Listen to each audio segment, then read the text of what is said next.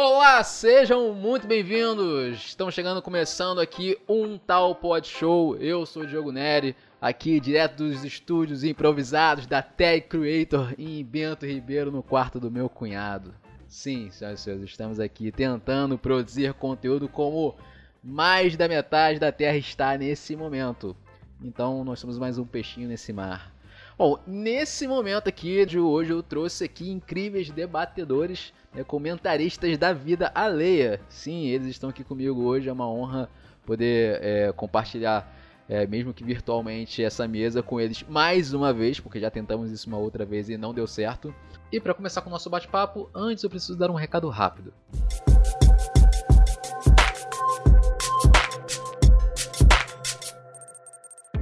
Se você se interessa por criatividade, mercado de produção de conteúdo ou notícias pelo mundo capazes de impactar as suas criações, você está no lugar certo. Aqui você encontra tudo isso com opiniões diversas e visitas de especialistas convidados. Mas para manter esse programa nós precisamos também da sua ajuda. Então o movimento é simples. Estamos com uma campanha aberta no Catarse que você pode apoiar esse e tantos outros conteúdos envolvidos pela nossa produtora. Basta acessar catarse.me barra criatividade SA e escolher uma forma de apoio. Lembrando também que para cada plano escolhido existem conteúdos exclusivos diferentes para a nossa querida comunidade, porque aqui, sim, nós temos espaço para todos os gostos. Mas se você não puder ajudar, mas ainda assim quer participar de um espaço de conversa mais próxima com a gente, temos nosso grupo de Telegram, onde nós falamos rapidamente sobre as nossas pautas e publicamos todas as notícias pesquisadas pela nossa querida bancada. Para acesso tanto da campanha quanto do grupo de Telegram, você encontra os links disponíveis na descrição. Agora vamos para o assunto do dia.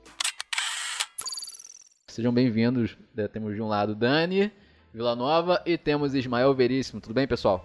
Opa! Tudo bom. Sentia, sentia um delay ou um delay? Não sei, eu, não, eu, eu, não sei se o delay foi virtual ou se foi mental, mas eu senti um certo delay. Foi é, virtual, um... foi Pode falar, pode falar. Tudo bem com vocês, pessoal? Todo, todo mundo em segurança? Como é que vocês estão? Tudo bem. Quarentenados. Gostei do nome, Quarentenados. Uma mistura de quarentena com antenados, né? Olha só, nem tinha pensado nisso. Pô, na minha hora. Pô, instalou na hora na minha cabeça isso, pô. Perfeita a palavra. Bom, é. Eu... Falei, falei que você era bom de improviso? Que isso, cara, jamais. Poxa, fico até envergonhado. Olha só, eu quero começar esse papo aqui, primeiro situando o pessoal, porque as pessoas não sabem quem nós somos, então estamos saindo do nosso anonimato para o estrelato via Podosfera.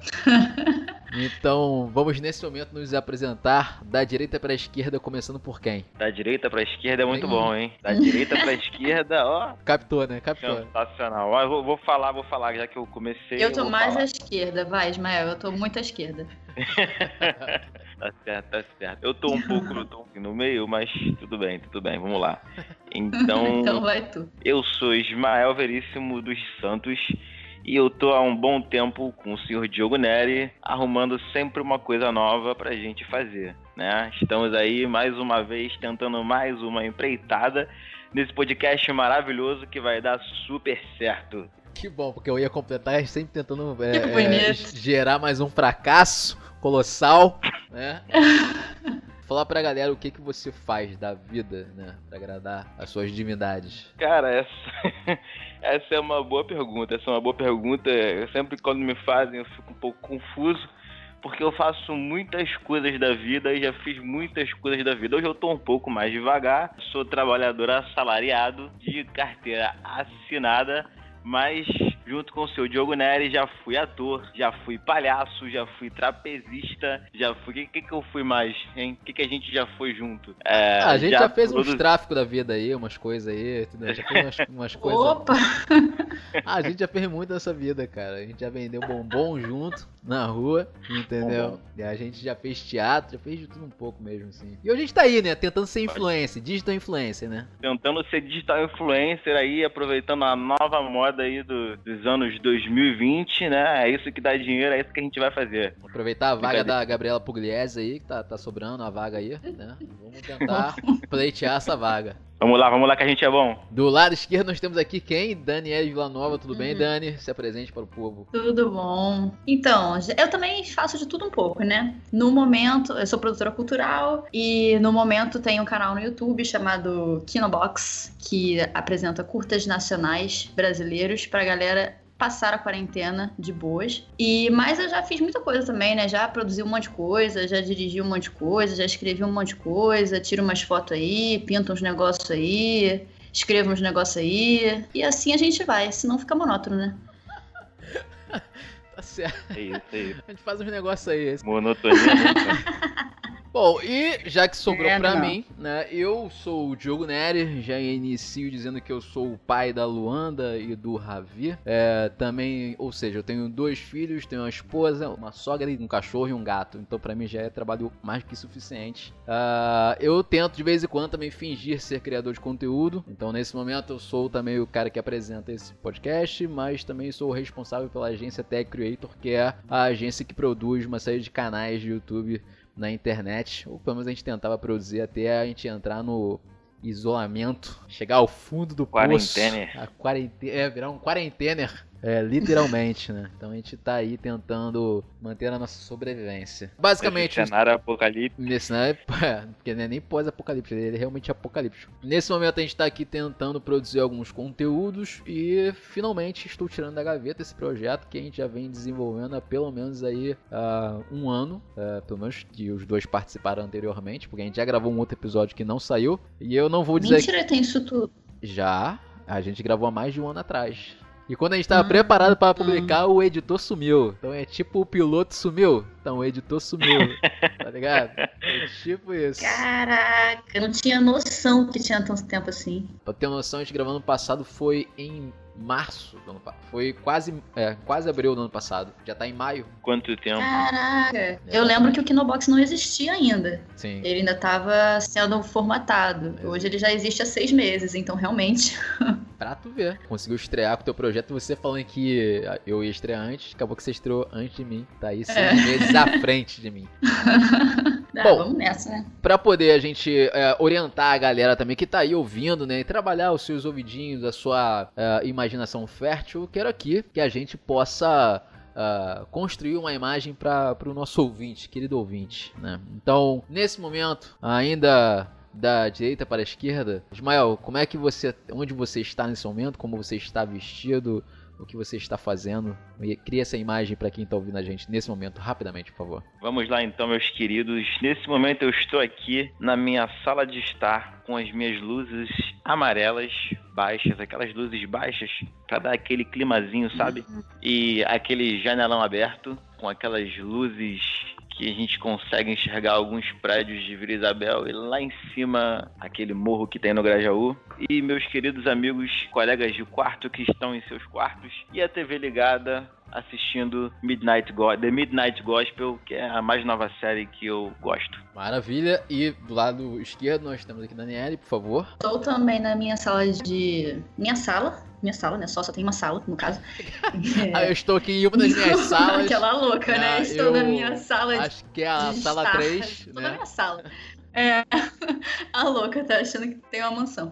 Eu tô aqui na minha sala, numa mesinha de canto, meia luz também, pã, aquele climinha gostoso, luzinha amarela sempre. Estou com os meus dois gatos aqui, meu casal, que talvez faça barulhos e vocês talvez percebam a presença deles em algum momento. Estou vestida com uma blusa laranja, com um cordão de planetas que eu amo, do sistema solar, e tomando um chazinho. Maravilha. Maravilhosa. Bom, eu aqui do meu Muito bom. lado, já que Daniele puxou no chá, eu compacto da mesma ideia, então neste momento também estou tomando um chazinho aqui de maçã vermelha pra dizer que eu sou intelectual. Ah, É. Além disso, eu estou vestindo calça jeans ah, e blusa preta pra fingir que eu estou ainda na rua trabalhando ou tendo alguma rotina normal nessa minha vida louca. Dentro do quarto do meu cunhado, que eu transformei no meu pequeno estúdio. Além disso, também estou aqui usando pantufas para esquentar o meu pezinho. Inclusive são pantufas de tigre, em homenagem à minha mais recente série favorita. E,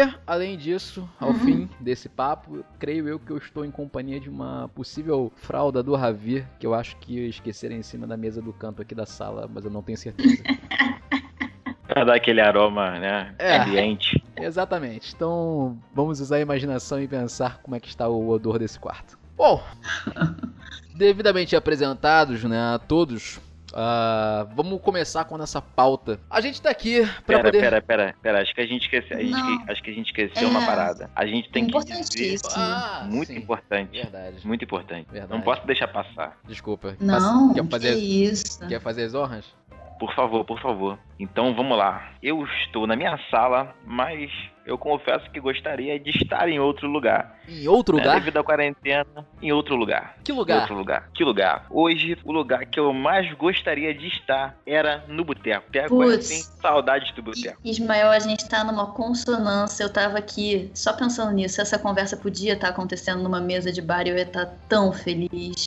Sintonia, sintonia. O nome disso é sincronicidade, me disseram uma vez. Bom, já que É vocês, vocês estão nessa sintonia de bar, então obviamente eu não vou me negar a entrar nessa, nessa construção com vocês. Então ah, vamos fazer o seguinte: você que está aí ouvindo nesse momento, ah, nós vamos transferir esse momento de bate-papo de debatedores, os maiores debatedores da vida alheia. Nós vamos levar essa conversa diretamente para um bar, mas não para qualquer bar. É, se você é do Rio de Janeiro, a gente nesse momento está conversando diretamente do bar da cachaça na Lapa. Eu vou chorar com isso. Você vai me fazer É muita chorar. emoção, é muita emoção. Ai,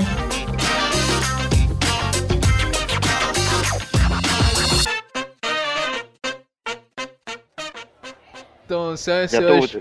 peçam suas cachaças e vamos conversar. Bom, a gente tá aqui hoje para poder conversar sobre um tema que ah, talvez ele esteja um pouco quente, não sei, pode ser que sim, ser que sim, talvez não. A gente veio falar um pouco sobre BBB, mas além de falar de BBB, muito além disso, nós viemos aqui para falar o que traz o título do nosso episódio, né? Que seria Chegamos ao fim, né, minha filha, de um entretenimento que vem acompanhando durante quantos meses, Daniela? E você que é aí uma, uma assídua espectadora? cara, foram bem uns três meses aí, ou quatro, se pá, né? Acho que foram três. Um bom tempo, né? Três meses ou quatro já é um bom tempo aí de confinamento, né? O pessoal que já saiu de lá, lá de dentro já bem treinado, né? Preparado para o apocalipse, literalmente, né? Diante disso, já que a gente veio falar um pouco mais de BBB, e pessoal, a gente, se eu não me engano, acabou de terminar essa edição, tem vai completar duas semanas. Foram ah, dois domingos ou três domingos atrás, nós estamos gravando no dia 4 de maio. E eu sei que tá rolando muito burburinho sobre o que, que as pessoas vão assistir nesse momento. Então a gente tem muita opção e eu queria muito começar debatendo com vocês sobre o qual foi a importância do BBB ou qual foi o crescimento inesperado que ele teve ou como é que foi essa construção dessa edição antes de entrar na pandemia, entrando e agora nessa vida de pequenos órfãos que ele nos deixou. Daniele, eu quero começar por você, que eu acho que você foi mais. Eu acho que o Ismael assistiu, mas não tenho certeza se ele assistiu tão a fundo. Você chegou a assistir, Ismael? Hum, não. Eu fui uma das poucas pessoas nesse Brasil que não assistiu o BBB. Ou seja, Você não sabe o que você perdeu, meu caro. Eu ouvia, ouvia conversas nos grupos do WhatsApp. Então eu tenho um grupo do WhatsApp com amigos muito próximos que nesse momento né, estaríamos no bar, mas não estamos, enfim. É, e o nome do grupo virou Tropa do Babu. Esse foi o nome do grupo. É, era um outro nome, e aí Olha botaram esse nome. A foto de perfil do grupo era a foto. Cada dia era uma foto do Babu diferente. E todos os dias. é, eram vários babus, eram um de babu diferente. Cada, cada babu de um lugar. Maravilhoso. Era meme do Babu, era figurinha do Babu, tudo do Babu. É, e cada dia era uma discussão diferente referente ao BBB, apesar de eu não assistir. Eu sabia mais ou menos algumas tretas, algumas coisas que aconteciam pelos meus amigos. Pra falar que eu não assisti, eu assisti, sei lá, é, algumas cenas cortadas específicas, uma cena cortada do Babu falando sobre, sobre racismo, a cena, o episódio final, pra mim, que foi sensacional, porque eu teve uma gafe assim incrível, foi uma vitória muito bonita. Então foi isso que eu assisti do BBB e mais nada, gente. Então, é, antes da, da Dani falar, né? Porque eu acho que ela vai ter é, muita propriedade pra falar, porque ela. Acho que ela assistiu mais, né? A gente aqui Eu só vivi o Big Brother. Então, pois é. Eu, eu- assisti mais por tabela. Eu fui meio que como o Ismael, né? Eu, eu não assistia e passei a assistir indiretamente e depois diretamente, né? Assim. Então, e a gente já, já tá falando do Babu, então vamos falar dele, assim. Primeira coisa que eu fiquei. Nunca fico muito surpreso com quem tá entrando no, no Big Brother. Apesar de que nesse episódio. Nesse episódio não, nessa edição. A gente viu aí uma série de, de influenciadores, né? De é, criadores de conteúdo entrando e tal. E, e tudo aqui burburinho de como é que esse pessoal vai fazer, vai ser desleal, porque tem pessoal que já tem audiência e tal, não sei o quê. Mas eu fiquei muito surpreso quando eu vi o Babu, que é um cara que eu já conhecia do Nós do Morro, e eu achava já um puta ator, e eu falei, cara, não acredito, o Babu entrou. E aí, e após isso, eu ainda fiquei mais é, é, é, admirado com a grande torcida que ele construiu durante toda essa jornada dele dentro do, do Big Brother. E o final me deixou um pouco frustrado, assim, na relação. Claro que eu fiquei feliz pela Thelma, mas o Babu foi o cara que eu, todo mundo achava que ele ia ser vencedor, porque ele era o, o, mais azarento dentro do Big Brother, assim. Ele não ganhou nenhum paredão, paredão, desculpa, nenhum líder, né, se não me engano. Fui para o paredão, bateu o recorde de paredão e não ganhou um, um líder. E todo mundo achando que ele estava destinado a ganhar o Big Brother e chegou ao final ele acabou não ganhando, né? Então, assim, foi meio que uma, literalmente uma jornada do herói que ele viveu. E fiquei impressionado muito com as pessoas construíram a audiência em volta dele, assim. O que, que você acha, Dani? Você que assistiu o Big Brother esse tempo aí full time, como é que você analisa essa, essa passagem do Babu por dentro do, do BBB? Eu falei que eu tava que eu vivi o Big Brother e na verdade assim, eu vivi de uma maneira muito pós-moderna o Big Brother, porque eu assistia ele pelo Twitter e pelo Instagram. Uhum. Eu via vários perfis que faziam live, até porque eu não tenho TV. Então, eu via vários perfis que faziam live e assistia muitas coisas pelo Twitter, acompanhava os, os trending topics de sempre que passava e tal. E eu comecei a assistir o Big Brother meio como é, querendo entender como estava o termômetro social mesmo, porque no ano passado quem ganhou foi uma pessoa declaradamente racista, né, dentro do programa. É, fiquei sabendo disso. Então eu queria, foi, foi enfim, tudo, toda a relação com o Bolsonaro que a gente pode fazer e tal. E esse ano eu já estava sentindo que o clima tá mudando, né? Tá mudando o tempo inteiro. A gente tá numa situação de país que muda toda hora, né? E eu queria saber como tava o termômetro das pessoas. E aí eu comecei a assistir e aí comecei a me envolver mais do que simplesmente assistir, comecei a torcer por pessoas. E eu acho que com relação ao Babu, aconteceram coisas interessantes, né? Porque essa edição ela foi muito sobre a luta de gênero. Né? As mulheres desde o princípio do programa, elas estavam muito enfrentando os homens e lavando roupa suja com eles mesmo. Teve várias cenas assim que foram bonitas de ver mesmo, de mulheres confiando umas nas outras e várias cenas que a gente fala que acontecem na vida aconteceram dentro do Big Brother, né? De um homem precisar validar a, a fala de uma mulher, várias coisas. E aí o Babu, ele veio comendo pelas beiradas ali, era um cara muito mais legal do que todos os outros caras que estavam no programa, era um cara que falava de feminismo com os outros caras, é, você já sabe, né? O cara é negro, ele tem uma vivência diferente de, das outras pessoas pessoas, dos outros homens que estavam ali. Ele sabe o que é ser uma minoria de alguma forma e de uma forma que talvez seja até mais cruel do que com as mulheres. E então ele se coloca, ele, ele se colocava ali de vez em quando, falava uma coisinha sobre feminismo e foi ganhando os corações das pessoas, né? Ele tem também uma, uma ele tinha também um discurso muito, não vou chamar um discurso vitimista, porque eu não chego a achar que seja isso, mas ele falava muito sobre como ele estava em dívida, né, como ele precisava mudar de vida, expondo mesmo como ele é um ator premiado, que tem muitas novelas, muitos filmes e que estava passando necessidade, sabe? Então ele também é, pegou também muitas pessoas por esse lado de, cara, não é possível que esse cara que é um ator famoso que eu conheço esteja passando necessidade, né? Muita gente viu isso com olhos de vitimismo, por isso que foi a primeira palavra que eu usei, Rolou mas apesar um de eu não achar que é exatamente isso. Rolou até um lance do papo do Felipe Neto mandar essa, né, assim, no Twitter dele, de que, cara, como pode o Babu, um ator do grande porte dele, não ter papel, não tá trabalhando, é. quando ele sair, ele pode, ele pode ter certeza que vai ter uma vaga aqui para trabalhar comigo. Por um lado, as pessoas apoiaram, por outro lado, as pessoas meio que criticaram, acho que falam que ele tava querendo ganhar biscoito. Rolou um lance desse Sim. também, né? Sim. Todo mundo foi muito criticado nesse Big Brother, né? Cada pessoa em algum momento foi criticada em algum, por algum motivo, né? O Babu foi diferente, ele foi criticado várias vezes. Ah, nossa, todo mundo foi cancelado, não teve um que saiu impune. Acho que nem o Thiago Leifert saiu impune. E aí, sim, de fato rolou isso, que isso mostra muito também o nosso o elitismo do nosso meio audiovisual, né? Assim, um cara como o Babu que é preto, que é fora do padrão, as pessoas não escrevem papel para ele, as pessoas não escrevem e se forem e se tiver um papel neutro, eles vão contratar um branco, sabe? Não vão contratar ele para ser um pai de família, vão contratar um branco para ser o pai de família. Então, realmente, o, o, a quantidade de papel que ele tem acesso é muito reduzida. E todos esses debates vieram, né? Foi um BBB muito engajador nesse sentido. E eu acho que o Babu ganhou muita força por ter se mostrado um homem compreensivo, que tinha seus defeitos, mas que também tinha muitas qualidades. É, e acabou criando uma corrente aí como o próprio Thiago Leifert falou, né, no, no, dia que ele foi eliminado, criou, tinha a corrente das mulheres e a corrente do Babu. foi bem isso mesmo que aconteceu nesse Big Brother. Ah, uma coisa que eu achei, achei muito bizarra, assim. É, primeiro de ver, mas eu não entendi o que, que tava rolando, porque eu via só flashes assim do bebê, quando eu passava da, do quarto pra cozinha, da cozinha, da cozinha pro quarto. Mas foi um lance do, dos caras fazerem um, um, um, movimento lá de playboyzão, de, de boy lixo, né? Que a galera tava falando. Que é. Chernobyl. É, isso, Chernobyl, essa é a, é a palavra.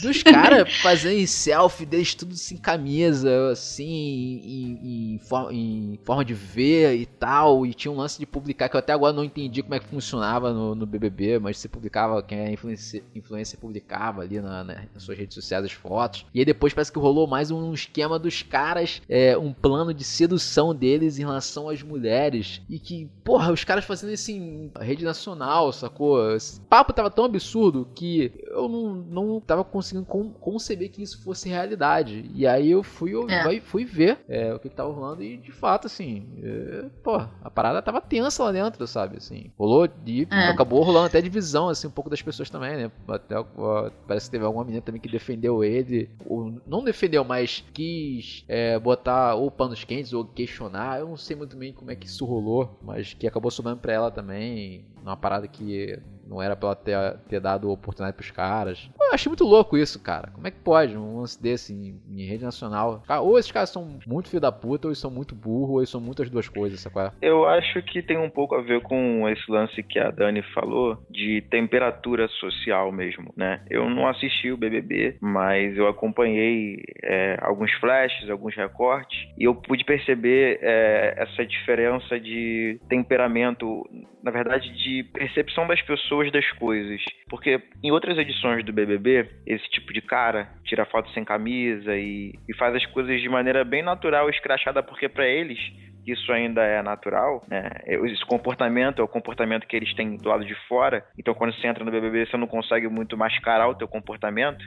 Para eles ainda é o comportamento padrão, sabe? E, e fica bem claro que a, as pessoas que estão assistindo, elas já não estão mais para esse tipo de coisa. Né? O público do BBB de modo geral, fora além da camada de pessoas que assistiu mais por conta da quarentena também, mas de modo geral as pessoas que assistem o BBB, elas não, elas hoje têm uma, uma consciência social das coisas de forma diferente, uma tolerância para determinadas coisas de forma diferente, tanto que os caras foram assim os primeiros a serem é, cancelados, é, enfim, eliminados, sabe? E até comportamentos mais femininos de, de, mulheres brancas, né? O comportamento de mulheres brancas também foi uma coisa muito criticada e muitas uhum. delas saíram por conta desses comportamentos. E aí é, é muito nítido que assim o que, o que prevaleceu no BBB foi foi minoria, assim. As mulheres que ficaram até o final, eu não assisti, né? Então eu posso até errar aqui no que eu vou falar, mas eu acredito que as mulheres que ficaram até o final, na sua maioria, eram as que eram mais, mais tragáveis desse ponto de vista.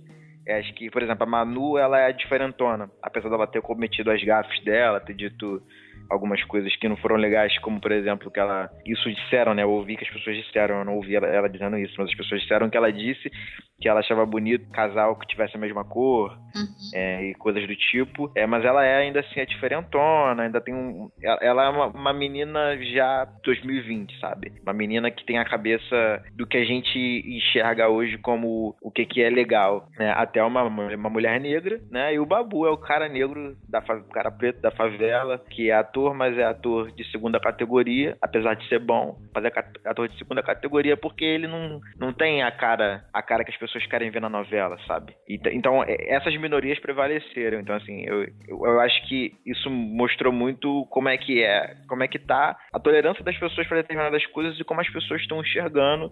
E de certa forma isso é positivo, acredito eu. É, eu, eu- Enfim, eu disse, isso- eu disse isso tudo, na verdade, pra dizer, é, para falar lá do, do comportamento dos caras, que é, é, não é mais não é mais uma coisa que você faz em público e você é o cara fodão legal, sabe? É um negócio que é, as pessoas estão um pouco de saco cheio disso. Até muito pouco tempo era, né, uma coisa bacana. Até muito pouco tempo essas pessoas eram, eram o padrão que, é- que os homens queriam ter, né? Barriga tanquinha, não sei quê, o, o homem bonito, papapá, sei lá. E tudo, na verdade, isso foi o que começou tudo. Foi por isso que eu comecei a assistir Big Brother. Eu não assisto Big, eu nunca assisti Big Brother, nem no início, assim. Acho que só o primeiro Big Brother eu vi porque era novidade. Depois não vi nenhum. E aí, quando começaram essas tretas de homens é, bolando plano para seduzir as meninas bêbadas e fazer elas traírem os seus namorados aqui fora para que a popularidade delas cair. Sim, eu achei aquilo surreal em vários Cara, níveis. Primeiro porque é uma é- parada não, surreal, assim, surreal. Surreal porque é uma parada que, é, que nem eu falei, né? Que as coisas que acontecem na realidade estavam acontecendo em rede nacional. E aí Sim. você conseguia ver claramente as coisas acontecendo. parece E bizarro porque, cara, eles são muito burros. A impressão que eu tenho é de que, assim, parece que os anos 80 voltaram, né? Porque as loucuras, né, que se falava naquele tempo, a galera tá fazendo de novo. E que se dane. Pô, como é que pode, cara? Assim, tá cheio de câmera, irmão. Em todos os lados. Tem câmera na tua cueca, se demore. Pô, tu vai falar uma asneira desse tamanho? Sacou?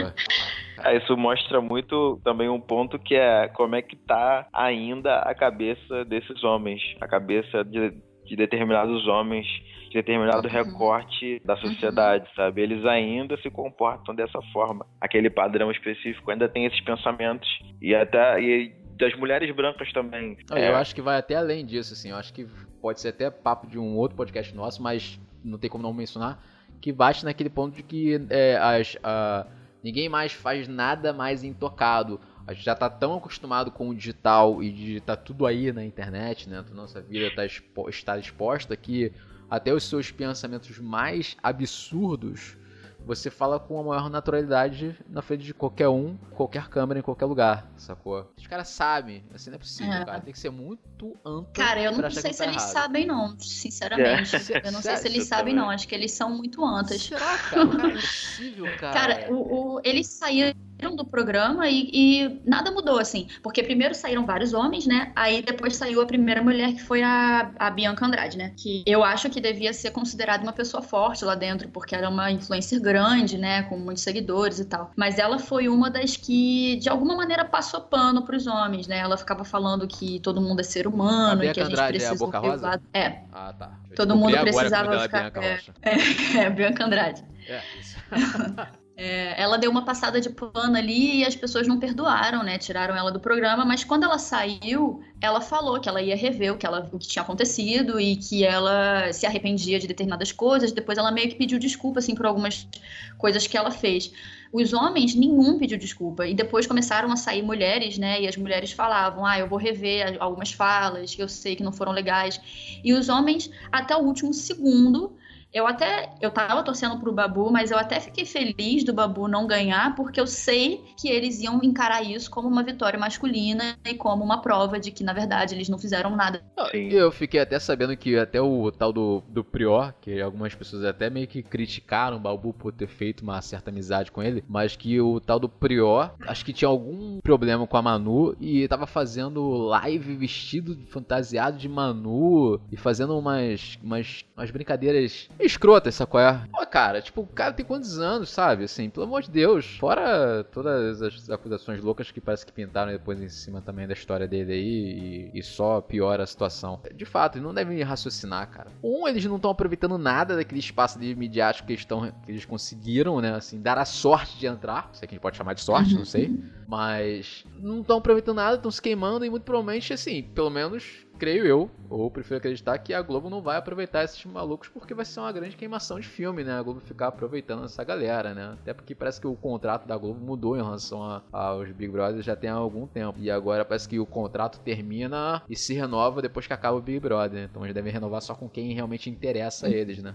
Senão tá gastando dinheiro à toa, né? O Prior eu acho que não vai sofrer muito as mazelas de ter sido babaca, não, porque ele conseguiu uma torcida também. Mas os outros eu espero que sofram essas mazelas, porque assim, o Radisson, o Lucas, gente, não dá não. Aquela galera não dá não eles têm que ficar escondidos, porque eles em rede nacional são um desserviço bizarro. Também, por outro lado, é muito fácil a gente, a gente falar que esses malucos é, são uns grandes idiotas, né? Quando eles não fazem esforço nenhum para não mostrar que são idiotas, né? Então fica fácil da gente identificar. Agora, por outro lado, tem, assim, aqueles que dão aquela, aquelas pessoas que dão uma certa encobertada, né? Na, na irresponsabilidade, né? Se mostram o fim de ser mais responsáveis e tal, mas meio que por baixo dos panos estão fazendo ali uma merdinha ou meio que ignorando é, o que deveria ser dado a devida atenção. Eu digo isso porque não tem como a gente, por exemplo, não falar dos derivados que o BBB trouxe pra gente, é, começando pela, obviamente, por todos os cancelamentos que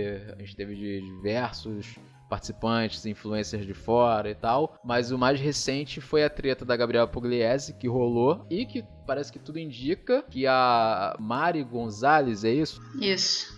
Ela tava. Uma festa pra ela, né? Exatamente, eles fizeram uma festa pra ela e, enfim, rolou histórias de foda-se a vida, com a galerinha ignorando meio que o isolamento, né? Aí fazendo stories em cima daquilo. É, enfim, e aí dando todos os problemas pra, pra Gabriela, que teve que literalmente desativar a sua conta de Instagram. Perdeu cerca de nove contratos até onde eu fiquei sabendo. Que a galera diz que contabiliza um total de quase 3 milhões. Mas assim, isso também mostra assim que, beleza, ao, ao fim do, da competição, essa Mari todo mundo também achava meio, mais ou menos legal, né? Assim, tipo, tá ali meio que na turminha mais agradável. Tem gente que eu gostaria mais que ganhasse, mas ela também é, é legal, ela tá na turminha dos, dos legais, assim, no final, mas meio que. Uhum ignorou essa parada que rolou da Gabriela Pugliese, tá fazendo a doida, né? Não falou nada.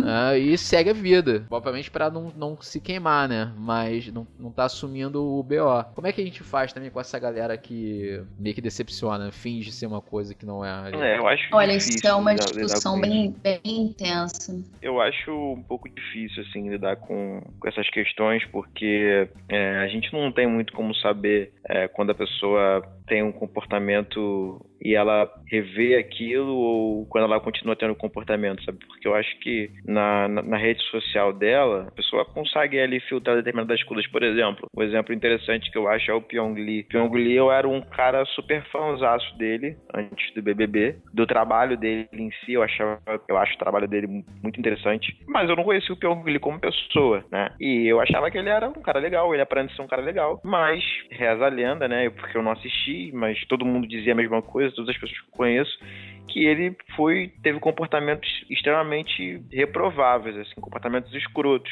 em relação às meninas, sabe? Então, uma pessoa que é, se mostra de uma forma, mas que na verdade, agindo naturalmente, ela tem um outro tipo de comportamento, né? E isso é difícil. É difícil a gente conseguir separar as coisas, sabe? É difícil julgar esse tipo de, de atitude ou comportamento. Eu diminuí meu apreço por ele, né, e tal, mas eu continuo achando o trabalho dele um, um bom trabalho. Mas é o tipo de pessoa que sei lá, eu não falava, pô, o Pyong Lee é um cara muito foda. É, assim, o. É, o lance... Eu acho. Não, o que eu ia falar do Pyong Lee, assim, é que é, eu já conheci um pouco mais do trabalho do Pyong Lee desde a época que ele só fazia mágica, né? E hipnotizava as pessoas na internet, né? É, e ao decorrer do tempo da carreira dele, ele foi se mostrando um cara problemático. Isso já dava pra ver nos conteúdos dele, porque ele próprio é, assumiu isso publicamente em alguns vídeos, de que tava mal da cabeça e que tava meio que pirando, virando, virando a noite em festas. E, pô, tem um vídeo dele que ele é, falando que comprou uma casa de milhões só pra ostentar a, as loucuras que ele queria fazer e depois ele falou, cara, que não era ele, que eu acho que ou os amigos ou a família estavam ajudando ele a voltar um pouco a um padrão de normalidade, mas naquela época já mostrava que ele era um cara meio problemático. Só que eu não esperava ver no Big Brother o Pyong Lee, né, de verdade. E quando eu soube dos problemas dele, das tretas, eu não fiquei muito surpreso, porque no conteúdo dele já dava para ver, pelo menos o mais recente, já dava para ver que ele era um cara mais problemático mesmo, porque ele próprio assumia isso. Agora, o que sempre me assusta muito em relação ao Big Brother e como as pessoas agem em relação às merdas que acontecem lá dentro, é de como, cara, é, é, é, é permitido, é passível é, das pessoas fazerem, às vezes, quase o que querem, né? Porque a gente tem alguns casos de pessoas que foram até expulsas no ano passado ou outro, em outras edições por, por assédio. o cara tá em, em rede nacional e tal, e tá tudo bem, sabe? Assim, passar a mão, na garota, é, com, pô, o cara com mulher, filha, mulher grávida aqui, sabe?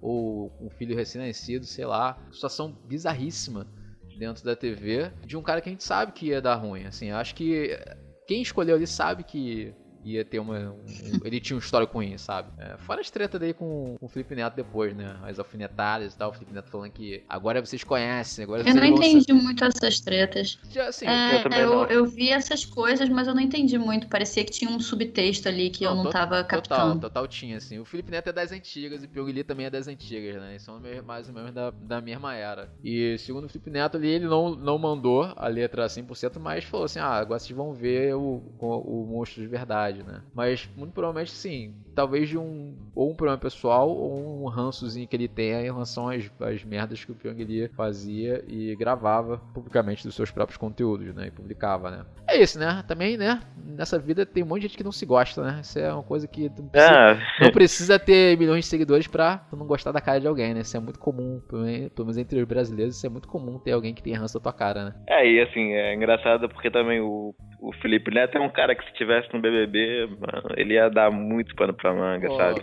Porque ele não ia se segurar, sabe? Ele ia mostrar nos vídeos dele, você vê nitidamente que ele se segura muito, muito, muito. Tipo, ele é o cara que se estivesse no BBB e se botasse ele ali, ele ia falar muita merda, ia soltar muita coisa e ia pedir desculpa depois, se contradizer. Não, ele né? é um né? cara que claramente deve ter uma assessoria que ajuda ele aí a, a trabalhar um personal brand dele em relação à imagem dele. Desde quando ele era visto com maus olhos, agora que tá sendo visto um pouco com melhores olhos. Sim. Aquele se achando importante, né? Ontem mesmo eu mandei um tweet pra ele pra ele saber de uma coisa.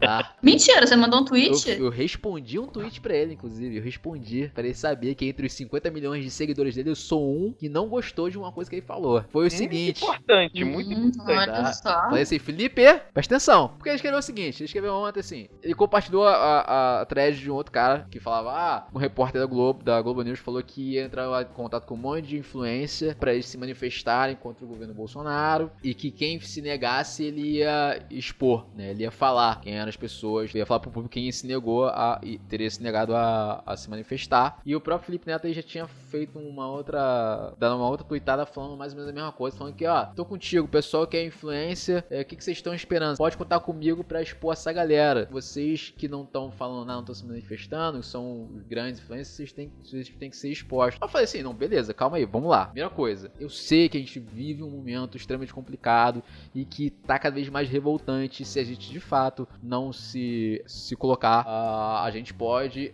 é, sim ir para uma ditadura, né? Se é que a gente já não vive uma ditadura é, escondida. Mas a gente não pode é, obrigar as pessoas à base de ameaças, principalmente de exposição, pessoas que são é, influências digitais ou criadores de conteúdo que trabalham com um tipo de audiência, de ser expostos dessa maneira, porque, cara, isso pode atrapalhar e até às vezes acabar com a carreira de algumas pessoas. Um cara como o Felipe Neto, as pessoas podem falar o que quiser, que não vai nem arranhar, sabe? A imagem dele. A não ser que ele é. faça uma imagem, a não ser que ele faça uma, uma coisa muito bizarra. Mas influências são muito menores do que ele. Imagina você pegar uma bazuca de 50 milhões de inscritos e apontar pra um cara que tem um milhão, sacou? Eu achei meio bizarro, aí eu mandei. Aí, na minha humildade de no Twitter ter 37 seguidores, eu mandei o seguinte: falei.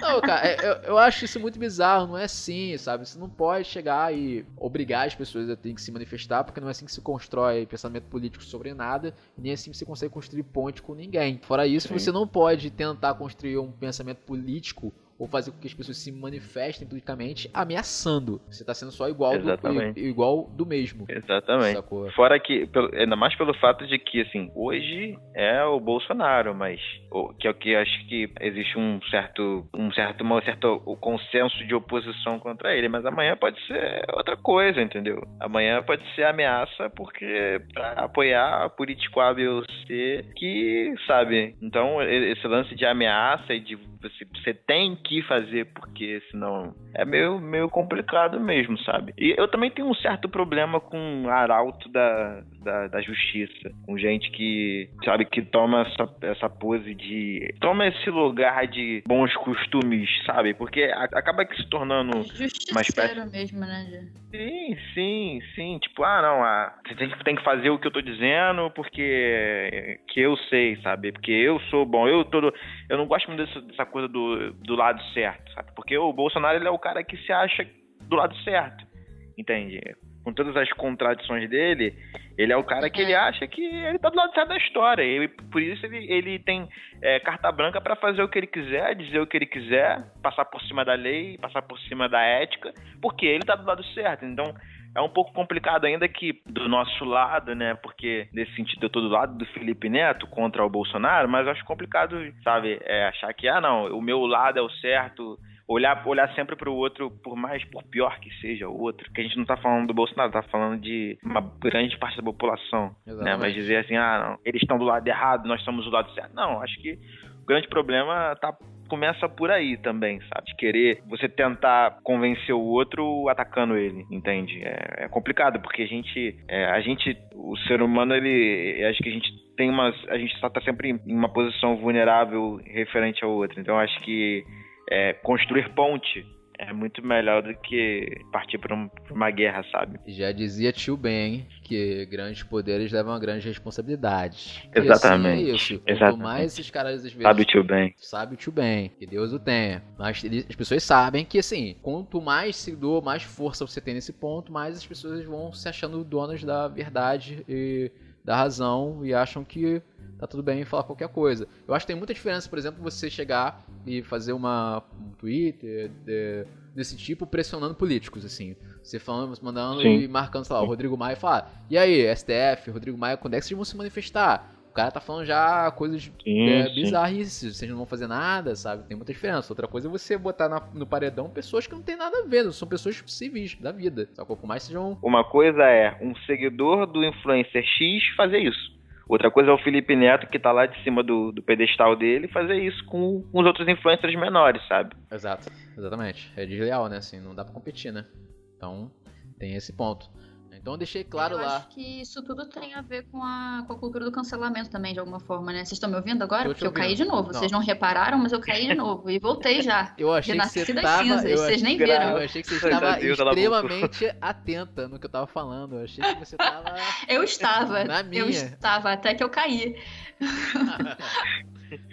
Vamos lá, por favor, por favor, Daiane. É porque isso, isso que vocês estão falando tem muito a ver também com a cultura do cancelamento de alguma forma, porque a gente está numa sociedade muito polarizada, né? Sim. Você tá do lado certo ou você tá do lado errado. Não tem muito meio termo. E isso é para tudo, isso é para posições políticas, isso é para racismo, machismo, etc. Tudo isso que a gente vê que está sendo muito falado, né? Enfim, eu não sei muito falar sobre o Pyong e sobre o, o Felipe Neto nesse momento, mas tem algumas coisas interessantes nessa, nessa cultura do cancelamento, que, por exemplo, por um lado, a Gabriela Pugliese, né, ela foi cancelada por motivos muito justos, né? Ela estava sendo muito irresponsável. E ela foi uma das primeiras pessoas que pegou Covid, né? Exato. No Brasil. Ela já então, tinha, já, ela já estava suja na treta e ela mergulhou mais ainda, né? Exatamente, ela se afundou na lama. E isso mostra assim que as pessoas não estão com, as pessoas estão finalmente entendendo o tamanho da responsabilidade que é ser criador, ser influencer, né? Ser, ter milhões de seguidores é uma responsabilidade e as pessoas estão começando a exigir isso cada vez mais dos influencers. Então tem esse lado positivo que ela foi cancelada por motivos absolutamente canceláveis. Assim, por mim, ela perdia mais seguidor ainda. É, finalmente, ela vai fazer terapia pelos motivos que toda a população brasileira faz, né? Pelas tristezas, mazelas da vida. Mas por outro lado, assim, tem uma tem o fato também de que tem esse lado do Felipe Neto que vocês estavam falando, né, que você exige um comportamento das outras pessoas. As pessoas ficam achando que elas sabem como as outras devem se, se comportar, né? Que é mais esse lado que vocês estavam falando aí do, do, do Felipe Neto. Então, por um lado, tem pessoas sendo canceladas por motivos que elas realmente deveriam ser canceladas para ser responsabilidade da Pugliese mas por outro, você faz um micro comentário. É, qualquer coisa que você fala é passível de um cancelamento. Eu acho que isso indica uma parada que, assim, a maioria dos cancelamentos eles vêm por questões de luta minoritária, né, de grupos minoritários. Ou você falou uma coisa racista, você falou uma coisa machista, e eu acho que de fato essas coisas devem ser apontadas e devem ser debatidas. A questão é que, e eu acho que o, a, o, o pulo do gato é a gente finalmente entender, enquanto sociedade, que todo branco é racista, que todo homem é machista. A nossa sociedade é assim, sabe? E as pessoas foram criadas dentro dessa sociedade. Eu quase arrisco dizer que todo mundo é racista e todo mundo é machista. Porque a partir do momento que você encara isso, o diálogo passa a ser, beleza, como eu mudo? Como eu melhoro. E não, não, eu não sou, eu não sou. Não, cancela, cancela, porque falou meia palavra, sabe? O, o, que, a, o que aconteceu com a Manu Gavassi, por exemplo, eu acho um bom exemplo disso, porque Sim. ela é uma pessoa que se mostrou altamente é, aberta a diálogo durante o programa todo. Ela falou várias coisas que eram interessantes. E ela fez um comentário realmente racista. Ela fez um comentário que é eugenista até, que se pá é pior do que ser racista, nem sei, mas assim, é bem ruim que foi exatamente o que você falou, né, sobre, sobre um casal, ela gostar de casais que têm a mesma cor. Ela falou isso para um casal branco, louro, né? E realmente foi um, um, comentário racista e eugenista que não deveria ter sido feito e que deve ser repreendido. Mas eu acho que é demais é, cancelar ela por isso, porque senão você realmente cria, como você estava falando, né? É melhor criar pontes. Ela é uma pessoa que, pelo menos pelo que pareceu, é totalmente possível você virar para ela e falar: Cara, Manu, você falou uma parada que foi foda, não foi legal, você falou isso e isso, não é maneiro e você deveria repensar. Eu acho que ela pararia e pensaria, sabe? Enfim, a cultura do cancelamento tem esses dois lados, né? Um lado de uma irritabilidade que não aceita determinadas coisas que realmente não podem ser aceitas. O comentário da Manu não pode ser aceito, realmente. Ele precisa ser apontado. Mas, por outro lado, você cancela as pessoas por é, reflexos sociais mesmo, sabe? Por coisas que estão é, entranhadas na gente e em todos nós. E não tem jeito, vai estar tá mesmo. E que se ninguém disser isso aí é racista, isso aí é machista, você vai continuar falando sem saber, porque todo mundo à sua volta fala ou falou alguma vez, né? Agora, o que, que vocês acham? Vocês acham que assim, o, o, a questão do, do BBB o fato dele fazer sucesso é porque ele dá munição para esse tipo de coisa acontecer, essa questão da cultura do cancelamento, porque hoje a gente tem o nome cultura do cancelamento. Mas isso, será que isso é novo ou é uma coisa que sempre existiu e ela tá agora só com uma nova roupagem, né? Assim, as pessoas sempre falaram mal ou sempre fizeram um burburinho ruim, né, sobre alguém que não tá agradando em um certo momento, ou porque tá falando alguma merda, ou porque simplesmente, né, é, tem problemas né, relacionados ao que a Dani falou, de pessoas que são racistas ou são machistas. Vocês acham que a questão do, do BBB fazer tanto sucesso é porque também dá muita munição para esse tipo de coisa? E mais, ainda jogo aqui, será que a cultura do cancelamento não é, talvez, o novo entretenimento da família brasileira? Nossa! Será que? Foi longe, foi longe. Deixa aqui no ar, tá? Cara, eu acho que a treta é uma das principais paradas, né, para fazer o BBB ser um sucesso. Né? As pessoas querem Total. ver treta, querem ver arranca-rabo, querem ver gente brigando, querem ver um gritando com o outro, é isso. Nesse lance do BBB eu concordo totalmente com a Dani, eu acho que o que, o que faz sucesso no BBB é o conflito, É, as pessoas querem ver as pessoas sendo expostas e se comportando, interagindo uma com as outras, querem ver as festas, querem ver as brigas, querem ver as tretas, né? Porque é, é como se assiste uma novela da vida real. É, isso entretém, as pessoas gostam de assistir isso, sabe? Então eu acho que o que faz o BBB fazer tanto sucesso é, é isso mesmo, as pessoas interagindo. Quando você coloca pessoas famosas famosas assim, né? Famosas tipo a Fazenda, né? Pessoas que, que as pessoas realmente acompanham, tá? Esse sim é o próximo entretenimento da quarentena. É, exatamente. Já, tu já jogou, é. né? Vamos fazer esse gancho. A Fazenda né? vai ter um up do caralho por conta da quarentena. Então, a gente, tem, a gente Mas... tem três concorrentes fortes aí para um novo entretenimento da nação. Ou é a cultura do cancelamento que eu já joguei para vocês aí, ou são as super lives, coisa que já é uma rotina aqui na minha casa, tá? Já virou sessão da tarde, ou é a Fazenda que inclusive foi antecipada para agosto, se não me engano, com suspeita de que talvez terá o Prió e até Jojo todinho na mesma edição. Não sei. Menina, pois é. Isso aí, eu vou te falar que eu quero ver, hein? Não pelo Prió, porque eu não, eu não acho que o Prió deveria ter ser chamado para nada, assim. Acho que ele tem que entrar no limbo do esquecimento. Mas é, a, Jojo, a Jojo todinho... Exatamente. É, assim, só pra, só pra concluir a linha de raciocínio que eu tava, eu acho que é isso isso mesmo que as pessoas querem ver. É, o fato das pessoas serem famosas, famosas assim, ah, eu acompanho tal pessoa, dá um combustível para você torcer por aquela pessoa, nas tretas delas e, e isso entretém. Eu acho que a cultura do cancelamento é um fenômeno de rede social. É claro que a audiência, ela sempre falou mais alto. Então, assim, a, a maioria ela sempre vence nas decisões. Só que antes da, gente, da rede social a gente não tinha tanto poder. As pessoas não tinham como se expressar, não tinha uhum. uma comunicação tão eficaz. Então era mais a conversa de um amigo com o outro. Ah, aquele ator, não gosto dele, fulano, cicano fez isso e tal, mas era uma parada mais fraca, que ficava mais entre núcleos e nichos.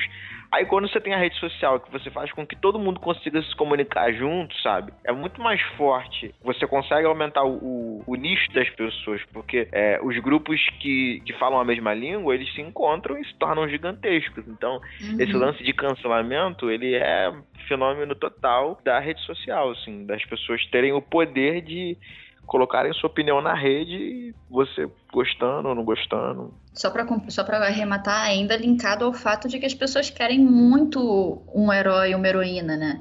Elas Sim. querem muito que alguém seja perfeito e seja salvador e que venha e fale as verdades que todo mundo Sim. precisa ouvir, seja a fada sensata e nunca erre. As pessoas estão decepcionadas, né? O cenário político tem sido devastador, eu acho que para muita gente. Então as pessoas ficam decepcionadas e ficam transferindo a angústia que elas estão e de, de sei lá, algumas pessoas até por terem apoiado, né, uma pessoa com essa capa de herói, né, de mito, outras pessoas porque sempre viram que isso era uma grande mentira, mas de certa forma a as pessoas, de um modo geral, querem um herói, querem alguém que salve a gente do que quer que seja. Seja do que tá ruim, seja do que, sabe, tipo, querem um salvador. Todo mundo quer um Batman, Pô, Dani. É, é exatamente.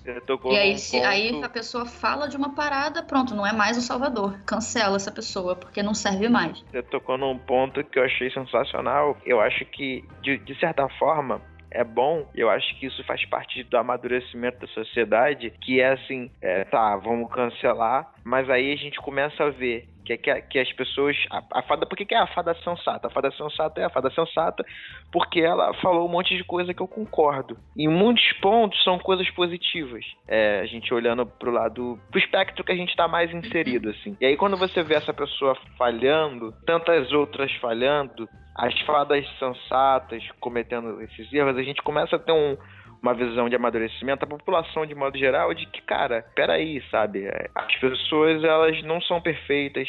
Por mais que alguém tenha um ponto de vista super genial, super incrível, aquela pessoa, ela comete falhas e ela pode ser, como você disse, ela pode ser machista, ela pode ser racista, ela pode ser homofóbica, saca? Porque isso é reflexo da nossa sociedade. Então eu acho que é um avanço muito grande para a população de modo geral entender que não existe essa coisa de perfeito, sabe? Que a gente precisa ponderar, a gente precisa olhar para as coisas com um olhar de realidade.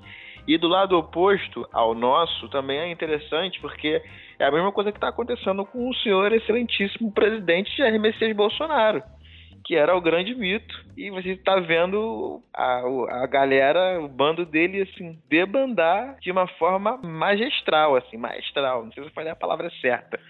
Mas é cada vez mais. Os mais sensatos foram os primeiros a pular fora do barco, logo no início. Falou, aí, fiz merda, não sabia o que fazer, votei porque eu não queria o PT, é. mas fiz merda. Ele, aí, que segundo ele é Messias, mas não faz milagre. Se fizesse, tava todo mundo mas... ainda. Pois é, ainda tem, ainda tem esses detalhes, né? E aí, uma outra galera que não, não quis dar o braço a torcer, não, porque as pessoas não gostam de afirmar que, que elas estão erradas. Elas se dói muito elas têm uma dificuldade muito grande de falar, pô, errei, uhum. tava errado. Porque uhum. elas defenderam com unhas e dentes, sabe? Tipo, uhum. elas colocaram é, a vida delas naquela defesa. E aí demorou um pouco mais, mas você começa a ver a grande parte da galera falando, mano, errei, foi isso. Teve até um vídeo engraçado do, do Yuri Marçal, mano, que ele colocou um vídeo do Fernando Holliday. Vocês sabem quem é o Fernando, Fernando Holliday? É, deputado Sim. em São Paulo. Deputado lá, federal, estadual, alguma coisa assim em São Paulo. É, é, é não, ele é vereador. Ele é irritadíssimo com o Bolsonaro. Eu sabia! Eu, é. sabia, eu não sabia que o Bolsonaro era um imbecil,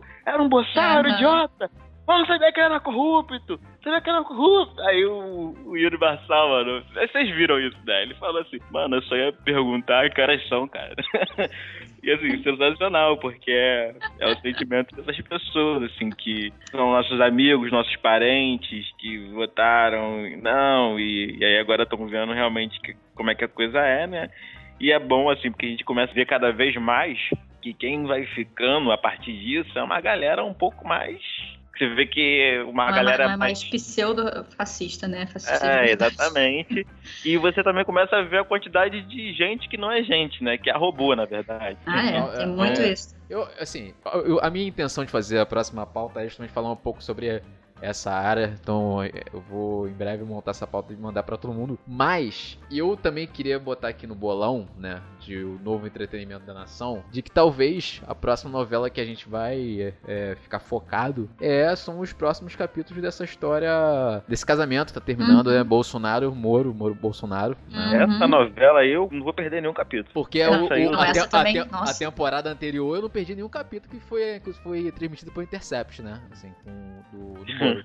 ah, sim. Que foi incrível e que, segundo o que falam, o Moro tá se inspirando no, no Intercept para poder fazer aí também as mensagens em relação ao Bolsonaro, né? Porque uh, hoje saiu pela Folha que o Moro pediu ao STF para que as mensagens que ele liberou para a Polícia Federal possam ser públicas, né? Então ele quer que as pessoas saibam o que, que tem ali. É, e isso vai virar assunto, meu irmão. Vai virar assunto por um ah, bom tempo, né? É, ele tá galgando a saída, a, a, o rumo dele para a próxima eleição, né? Ele tá vendo sim, que o barco sim. tá afundando é. e ele não quer afundar junto com o barco, porque não, não faz sentido isso, né? Ele não vai bancar o Bolsonaro nesse nível, então ele não vai sim. afundar junto com o barco. Meu irmão, na próxima ele vai vai ser uma guerra afundar, de... já que o barco tá afundando. O Moro, o Moro é um cara oportunista, né, cara? Não, ele é um vai cara ser uma guerra de foice a próxima presidência, é impressionante, assim. Vai ser um... Vai ser Irmão, vai ser um bagulho doido. Os próximos cara. capítulos vão ser muito Mas, interessantes. Mas, cara, eu acho isso sensacional. Eu acho sensacional porque, para mim,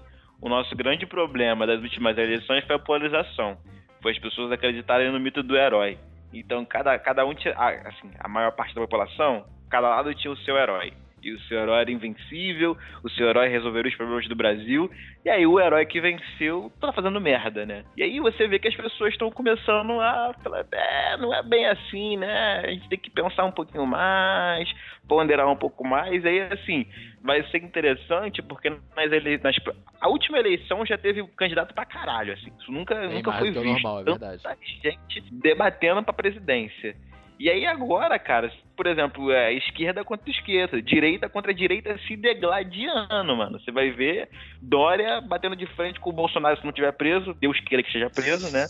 É, com, junto com, com, com Moro, junto com Meirelles, então, assim, vai ser a direita ali ó, brigando por uma vaga e ao mesmo tempo você vai ter candidatos de esquerda, né? não sei se o PT, isso não, assim, o PT não costuma apoiar ninguém, ele o PT sempre lança o seu candidato, vai lançar o seu candidato, provavelmente vai ser o Lula, se ele, se ele puder ser elegível. É, segundo ele, ele disse que não vai se candidatar em 2022, e não vai, não vai fazer pré-eleição. É, mas aí ele, ah, ele, é porque ele, acho que ele, ele tá inelegível, mas aí ele deve apoiar alguém. É, e aí vai vir o Ciro, e aí vai vir o Boulos de novo, então assim, eu acho isso muito interessante. Vai vir lá pelo, pela via do centro, vai vir o seu senhor Luciano Huck e, enfim, mais uma galera aí. E eu, eu acho isso muito interessante. Eu acho isso positivo. Não ser uma coisa polarizada e ser uma coisa bem é, fragmentada, uma coisa, sabe, bem diversa, porque eu acho que a gente consegue pensar num, num caminho mais sensato. E aí, esse é meu ponto de vista. É, é, muitas águas vão rolar até lá, né? Vamos ver o que, que vai acontecer com essa com essa história toda. É, Dependendo eu... de como seja, o Luciano Huck é uma das nossas maiores possibilidades para se livrar do Bolsonaro. Sim, Se bem que ele acha que ele vai se livrar, a gente vai se livrar dele com ele sozinho, mas.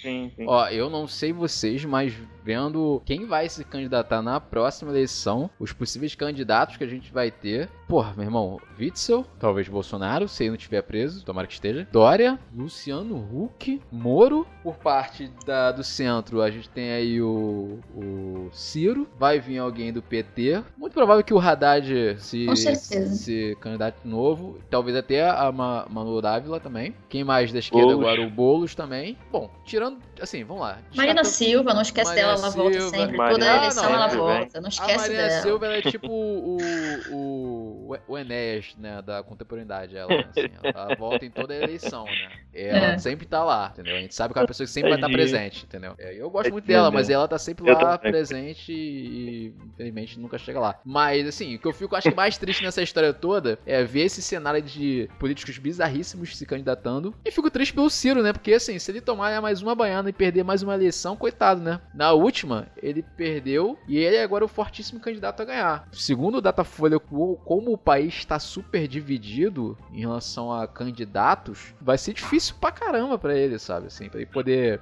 se, se eleger. É, pra mim, o Ciro é meio que um, no, é um novo. É a, é a mesma jornada do Lula, sacou? É? Eu acho que ele vai ter que ralar algumas vezes ainda até conseguir de fato ser se tornar presidente, assim. Não que ele não vá ser talvez um bom presidente, eu acho que ele pode ser um bom presidente, mas sim, sim, o chão para ele tá difícil. Tá? É, o Ciro, no meu ponto de vista, ele tem uma questão de que, que complica um pouco a vida dele, que é o próprio partido e a falta de um projeto político, né? É, não que ele não tenha um projeto político, mas ele não tem um projeto político tão engajador, assim, é uma coisa que o Lula traz e que o PT traz, que é uma parada mais... é um projeto político longo, longo né? Tem, é, é, muito mais idealista e tal. E o Ciro ele trocou de partido muitas vezes, ele hoje está num partido que no, hoje não é tão forte, então eu acho que isso dificulta um pouco a trajetória política dele, assim, rumo à presidência. É, bom, a gente, sinceramente, eu, eu já vi aqui que a gente já tá no espectro político e eu não sei nem em que momento a gente saiu do BBB pra falar de. Isso aqui é uma conversa de bar, meu irmão, é, que sempre chega no aspecto político. Inclusive, tá traz mais uma aí. Porque... Exatamente, aproveitando que a gente tá no bar, vou tá tomar tá no bar da cachaça aqui. Né, Gabriela? Já passaram aqui já várias vezes me oferecendo cachaça de jambu, já, brigadeiro. Aí me ofereceram tudo. Cachaça de jambu misturada com cachaça de banana. Vocês já Sim. provaram? Porra, não. desce uma aí, porque olha, fica bonzão. Eu acho sim, eu acho que é, é legal. A, a, gente caminhou bastante pela pauta. Eu acho que é legal a gente dar agora um arremate e talvez até fazer um bolão, né? Então eu joguei aí a, a a, o verde várias vezes, mas agora eu vou jogar a paleta inteira para vocês. né? E eu quero de fato tentar criar aqui esse bolão. A gente nem chegou a falar das super lives, o que já me mostra que elas são completamente irrelevantes e é algo que vai passar em águas de mar somente, entendeu? Eu, assim, eu, já que você falou, vou falar das super, das super ah, lives. agora você quer acho, falar das super lives. É. Eu acho as super lives incríveis. Elas são incríveis, incríveis porque você vê o artista sendo ele mesmo, sabe? Você ah, vê você o belo dele. As, as lives super, super incríveis porque elas são boas ou porque as pessoas estão pa pagando mico? Porque as pessoas estão pagando mico, é o entretenimento, é o, é o, as lives são como BBB, sabe? É, foi sensacional, foi lindo. Eu, eu, eu, eu achei maravilhoso ver a Ludmilla cair na água. Incrível aquilo. Gente. Incrível, incrível, incrível, incrível, incrível. Foi o melhor da live dela, foi ela caindo dentro da água e levantando assim, perdida, o que eu faço? Ai, gente. Falando, vamos continuar? Vamos continuar. Continuar. E o, o, o, o músico dela segurando pra não rir, coitado. Sensacional. Ver o Belo falando pra caralho. Aí vinha a Graciane pra segurar ele um pouquinho, porque ele começava a falar demais. Ela, não, vem cá, calma aí. Aí ela vinha intermediava a live dele. O outro bêbado também. É ah, maravilhoso. A live do Raça Negra lá, que tava cantando, até onde eu entendi, tava cantando em playback. E já entrou na. Ele foi esperto, ele já entrou na live meio doidão. Agora não pode ele mais. Ele tava cantando num, num dialeto próprio, né? Ele tava tão doidão que ele tava ali na dele cantando. Eu não conseguia entender o que ele falava, gente. Ficava tipo, gente, ele tá muito colocado, esse, esse boy. E quando concorrendo com ele do outro lado, tava Sandy Júnior, né? Que é uma pessoa só, que a gente, como a gente todo mundo sabe. E tava ali tentando fazer. Sandy Júnior e Lucas, né? Com a participação de Lucas dessa vez. Ah, é verdade. Tinham duas pessoas no caso, então, a Sandy Júnior e o Lucas. Eles estavam tentando ali competir junto com, com ele ali. E tava aquela disputa de audiência meio louca. Mas, assim, eu tava meio que sem saber qual era. qual tinha sido a melhor ou a pior live, né? E eu quis falar também um pouco da live, porque parece também que existe uma disputa de quem vai bater o recorde de não sei o que e quem quer mais atenção, né? Uhum. A gente começou com pessoas fazendo mega lives, super produções, fingindo que, que, que era só uma coisinha montada em casa e tinha uma grande produção por trás com até garçom, né, servindo na bandeja. Mas ao ponto de é, chegar a raspar a cabeça em, em plena live é, pra poder manter a audiência. Quem fez isso? Uma dupla sertaneja que foi, assim, um raspou a cabeça do outro. Fica Zé bêbado. Neto e Cristiano. Zé Neto e Cristiano, achei é, aqui exato. também. Zé Neto e Cristiano. Então, o Zé Neto e Cristiano, não sei qual dos dois okay. perdeu o cabelo, mas rolou essa parada, né? Fora todas as outras que teve gente ficando bêbado, falando que amava o outro e falando tantas outras maluquices. Então eu sinto que também teve uma coisa de essa coisa das super lives é de uma tentativa de que quem será o maior, é, quem consegue fazer, chamar, manter a maior, a maior atenção, né? E às vezes, na minha opinião, tá virando um grande circo dos horrores, assim. Né? Tá virando uma, uma loucura. eu, eu acho sensacional, eu acho incrível. Eu acho melhor do que ir no show. Ah. Ai, não, não fala isso, não, cara. Eu amo ir a show. Eu tô só com medo dessa, dessa moda pegar demais e reduzir os meus showzinhos. Não, duvido que reduz, não reduz, não, porque o show dá muito dinheiro. É, eu acho que assim, em produção, acho, acho que as marcas ficaram mais. foram mais responsáveis em relação à produção de live. Talvez tenha sido a Heineken, que fez lives. Não vou dizer que tecnicamente bem produzidas em relação à imagem, mas entenderam talvez a proposta de fazer na casa do artista. Então é ele lá com uma câmera lá tocando pro celular. Pro, é, pra, eu, pra eu acho isso né? maneiro. Teve participação do, da Clarice Falcão, de alguns outros artistas mais underground, vamos dizer assim, né? Muita gente criticou, falando que não gostou, principalmente porque não tinha mega produção. Só que se você tá fazendo live na tua casa, a ideia é não fazer uma mega produção, é fazer na sua casa, porque a mega produção é. não fica instalada na sua casa. É, exatamente. o jogo tá com fogo nos olhos, tá? Eu tô na live do Belo. com as lives. Eu tô boladíssimo, eu tô boladíssimo. Mas ontem me provaram é, quem era capaz de fazer a pior live até agora. E eu sinto dizer isso, apesar de eu gostar de algumas coisas que ele já produziu de comédia, mas o Rafinha Baixo me provou que ele consegue fazer a pior live entre todos, assim.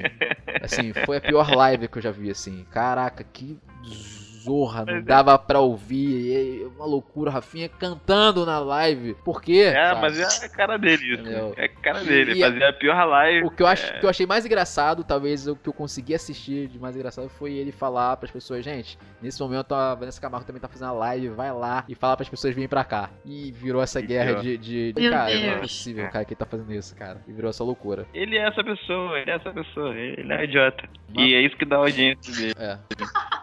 Exato. Adorei, ele foi tão, ele foi tão sucinto. E essa pessoa é um idiota.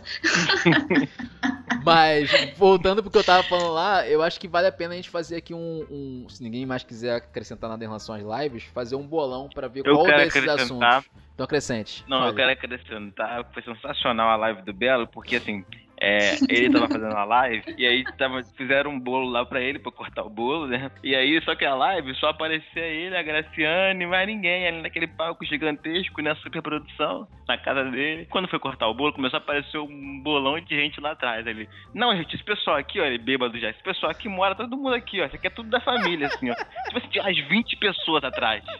Né? Aí eu tava com alguém que a gente falou, duvido que mora, que todo mundo mora ali. Todo mundo mora ali, ah, todo mundo foi pra casa dele morar lá agora na cara quarentena. Achei sensacional isso. Era só queria falar é, isso. Eu li, uma, eu li uma galera fazendo crítica de que, de que as pessoas não estavam não estavam respeitando o isolamento, porque tinha já viraram tão super produções que precisava de uma equipe enorme para fazer a parada acontecer. É.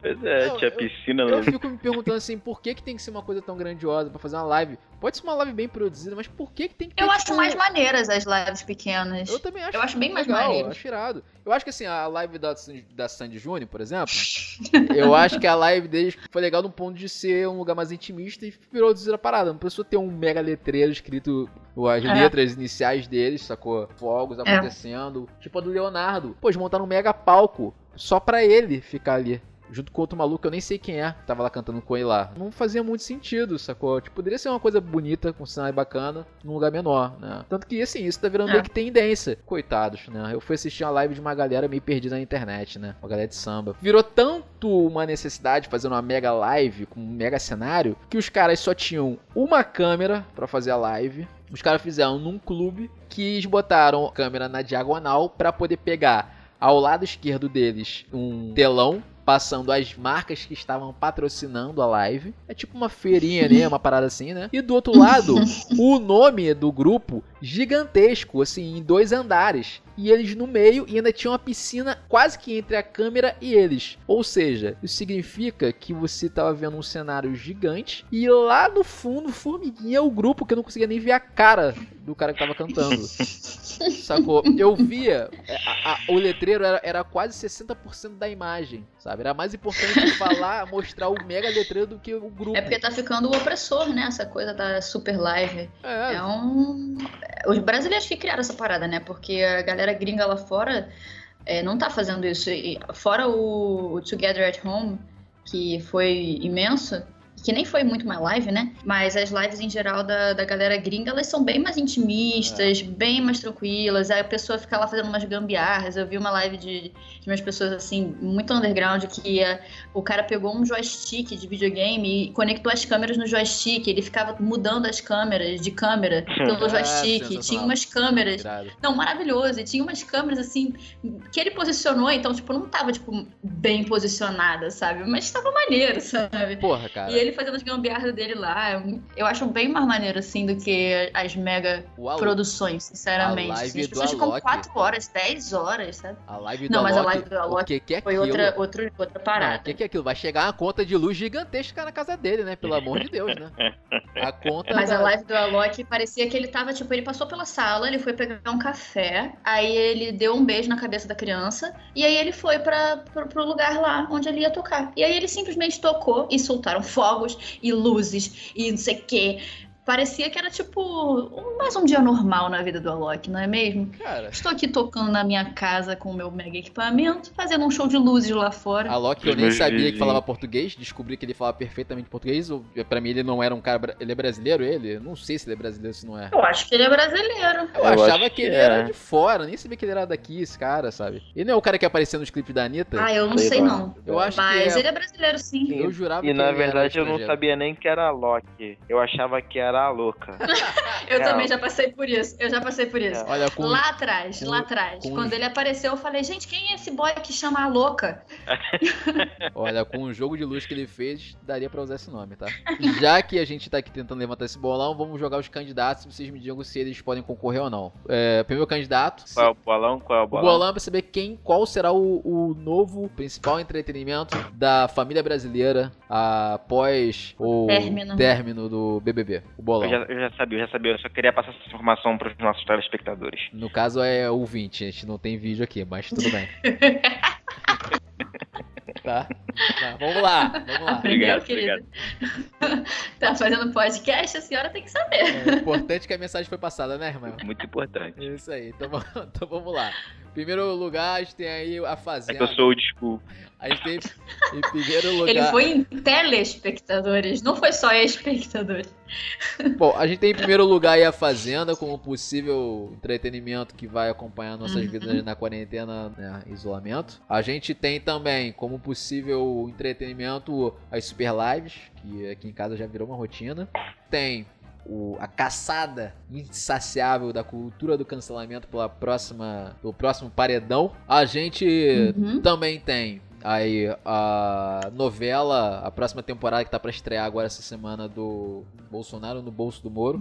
E eu tá faltando uma quinta, né? Ou não? Ou são só essas quatro? Tem mais alguma que vocês querem inserir nessa, nesse bolão? Isso vai ficar registrado aqui. Bolão pra alegrar a família brasileira. Um novo entretenimento Põe principal. Kinobox aí pra alegrar a família brasileira. Kinobox vai querer concorrer? Kinobox, óbvio que ele vai concorrer. Kinobox que tá aí Como já, já bateu, já bateu um milhão de, de- de visualizações totais, não é? Se não me engano? Ou não? Ih, irmão, a gente, a gente tá voando agora. Bateu um milhão há cinco dias atrás, agora já tá com um milhão e meio. Isso aí- Vambora. Tá, é, cre- Parabéns, é- é crescimento exponencial, eu já percebi isso. É o nome disso. Muito bem, então a gente É um forte concorrente. Então, fortíssimo concorrente entrando aí na, na, na, na raia. Então a gente tem essas cinco possibilidades. Isso vai ficar registrado aqui. Daqui a um tempo, a gente provavelmente vai estar gravando ainda mais episódios. E a gente vai falar quais desses concorrentes foi o grande vencedor. Eu acho, nada contra o Kinobox, sou extremo fã, mas eu acho, entendeu? Que a grande novela da gente, e que vai se estender por bons capítulos aí, é a novela Bolsonaro do Bolso do Moro. Gente, essa... eu acho que é essa que vai segurar a atenção né, da plateia. O que, que você acha, Ismael? Cara, eu queria assim dar um pouco de moral pra Fazenda, porque eu acho que nesse momento a Fazenda vai ser muito importante. As pessoas vão querer ver a Juju mas eu também acredito que o que vai realmente se estender por muitos capítulos, que vai gerar muito bate-boca, mu- muita confusão na internet, vai ser com certeza os próximos capítulos aí da saga da família Bolsonaro. Maravilha. E, Daniele, você vai votar na prata da casa ou vai querer dar uma, dar uma arriscada Olha. fora? Eu, eu acho que a Fazenda tem um, um- Tem ali um potencial, mas também tem um desafio muito grande, né? Porque o Big Brother foi muito bom, então, tipo, ele tem que. Pra vencer essa batalha, as pessoas já estão com um padrão né, na cabeça, então eu acho que também tem aí umas dificuldades. A novela Moro Bolsonaro, com certeza, ainda tem muitos capítulos. Esse divórcio aí vai ser longuíssimo e com certeza vai ser muito acompanhado pelas pessoas. Só que vai trazer uma certa depressão, né? Pra todo mundo, seja você apoiador, seja você não apoiador. Então, eu acho que a novela vai vencer aí essa batalha, mas aí quando você estiver muito deprimido, dá uma força pro Kinobox. Que aí o Kinobox também entra aí como uma possibilidade de, alegria, de alegrar o dia das pessoas, né? Então, esses são os meus dois votos. Percebe-se que ela conseguiu ali dar uma Kinobox vencendo a cavada, Fazenda. entendeu? Ela conseguiu dar uma cavada num espaço ali pra inserir uma publicidade muito bem. É assim, é assim que se constrói. Muito bom, muito bom. Muito bem. Queria, queria ter esse, essa habilidade, esse talento. Ah, esse talento a gente adquire com a vida, menino. É muita. A gente tem que galgar o nosso espaço, assim, com muita força de vontade. A gente vai aprendendo. É muito talento, né, minha filha? muito bem. Bom, vamos então, já que a gente encerrou o nosso papo por hoje, vamos agora um pouco pra indicação, né? Fizemos uma pesquisa a fundo no Google pra trazer aqui o melhor do conteúdo internacional pra você que tá aí, né, telespectador. Alguém quer alguém quer começar? Já chega, né? Chega, chega. Alguém quer começar com a sua indicação? Como eu falei desde o início e vou falar agora, eu descobri hoje uma série muito legal que se chama The Midnight Gospel. É uma série muito louca. É uma parada um pouco mais underground pra galera que curte muito Rick and Morty, né? pra galera que curte coisas indie, pra galera que curte séries animadas muito loucas, pra adultos que curte BoJack Horseman também pode ser interessante. The Midnight Gospel é uma parada que eu comecei a assistir hoje. Achei muito interessante e eu acho que vale a pena dar uma conferida. Dá, é isso. Dá pra assistir por onde? Dá pra assistir pela Netflix. Maravilha. É, Que não me paga um centavo pra eu fazer essa propaganda aqui no meu podcast, que tem muitos acessos. Mas que a gente é otário e faz propaganda mesmo assim, não sei porquê. É, que absurdo. Tudo bem, tudo bem. Rapidamente, sobre o que, que fala a, a, a série, assim, só um- sobre o enredo. Porque Cara, as séries é- que você falou, eu não conheço nenhuma. Nenhuma delas. É interessante porque o The Midnight Gospel ele fala sobre é uma rádio intergaláctica. Então ele é um personagem que ele tra... ele tem um- uma um, um rádiozinho, uma rádiozinho, tipo um podcastzinho mesmo, né? E aí ele tem uma máquina que faz ele explorar realidades alternativas dentro do universo. Ah, legal. E aí todos os dias ele, ele liga a rádio, que é a The, The Midnight Gospel, e ele fala com os telespectadores e ele escolhe uma realidade alternativa de Terra e vai lá visitar como é que é. E é sempre uma parada assim muito louca, muito bizarro. O primeiro episódio é ele escolhe uma das possíveis terras onde está acontecendo um apocalipse zumbi e aí ele cai nesse lugar, ele escolhe um corpo para ele cair, né? É o corpo dele só que modificado. Ele cai nesse lugar em cima do presidente do lugar. Que e aí cara. tá tendo um Eita! Eita, eita. e ao mesmo tempo tá tendo uma galera fazendo protesto pra legalização da maconha. Cara, e aí eles entram dentro da. Casa Branca e eles come- começam a conversar. E aí, mano, é um papo que viaja muito, assim. É um papo extremamente filosófico, porque ele pergunta do apocalipse zumbi, aí o Tá, mas não presidente dá fala... ele spoiler, não dá spoiler também total, que eu já tô aqui já Não, não borrado. dar Agora eu já spoiler, quero não vou dar ver. spoiler porque a parada é, é, é, mano, é muito complexa. Você tem que ter uma certa atenção pra, porque os diálogos são muito rápidos, tem muita imagem, muita coisa colorida. Eu, eu gosto de assistir inglês, não gosto de assistir nada é, fora do áudio original, então você tem que ler ao mesmo tempo. É, é, é- é rápido, você tem que ler bem rápido, e aí tem as imagens, e eles viajam numa, numa parada filosófica, assim. É, é, assim, a série, ela é. O episódio ele é discurso o episódio inteiro, assim, do início ao fim é um, é um discurso, não, é um diálogo. É o discurso com o diálogo. E o segundo episódio é a mesma coisa, é sempre uma coisa muito louca acontecendo e tem um discurso muito longo e é bem interessante. Irado, irado. Maravilha. Eu já tô ansioso, com certeza será a minha próxima série, já tá anotado. De Bom, nada. Daniele, quer fazer sua recomendação? É, então, eu não, eu não tenho acompanhado muito série essa quarentena, mas é, tem algumas coisas interessantes né, que foram liberadas por causa da quarentena. E uma das, uma das que eu mais estou aproveitando é o, o acervo do IDFA, do Festival de Documentário de Amsterdã, que é um dos é o maior, eu acho, festival de documentário do mundo. Eles liberaram uma parte do acervo deles online. Tem muita coisa brasileira, tem alguns filmes brasileiros lá, é, e tem filme do mundo inteiro. Os que não são falados em português, né? É preciso falar inglês para conseguir assistir, porque eles não têm legenda em português, mas tem algumas coisas brasileiras lá. Cara, eu acho muito maneiro, assim, porque pra quem curte documentário, tem muitos tipos diferentes de documentário. Tem, tem documentário interativo, tem muitos tipos diferentes de documentário. Tem coisas mais tradicionais, tem coisas em 360, por exemplo, tem coisa interativa mesmo, Irado. assim, que, é, que você compõe a parada junto. E eu acho muito legal, assim, esse acervo que eles liberaram. Assim, é uma oportunidade muito foda de assistir as coisas do maior festival de documentários do mundo, estando aqui, né? Sem precisar ir pra Amsterdã. Eu recomendaria dar uma olhada no site e fuçar as coisas que tem lá. Dá pra fuçar por país, dá fu dá fuçar por tema. Então tem como buscar as coisas que mais te interessam, sabe? Tem uma noção de, de volume de filmes? Quantos filmes no total deve ter? Já que é o maior? Putz, tem muito coisa. filme. Não, tem muito filme. Eu não, não vou saber. Mas tem, tem mais de 200 filmes, fato, assim. Maravilha, show de bola. Bom, é, continuando aqui então as indicações, eu vou trazer agora a minha. ah, e fazendo jus às minhas pantufas que eu uso nesse momento, eu quero fazer. é, a minha indicação é a Máfia dos Tigres, que foi a minha. Eu sabia. Foi, Eu sabia. foi a minha série é, favorita é, no prazo de uma semana, que ela terminou em uma semana. Na verdade, em dois dias. Pra você que não conhece a Máfia dos Tigres, você provavelmente tá em quarentena em outro planeta, porque todo mundo já sabe que essa série existe e é- eu fico. eu- assim, eu fiquei com a sensação por diversas vezes de que assim. Isso é verdade ou isso é um documentário ficção? Eu não sabia, eu fiquei por diversas vezes sem saber se de fato aquilo tinha acontecido ou não. Porque os personagens são muito bizarros. É bizarros a um nível assim.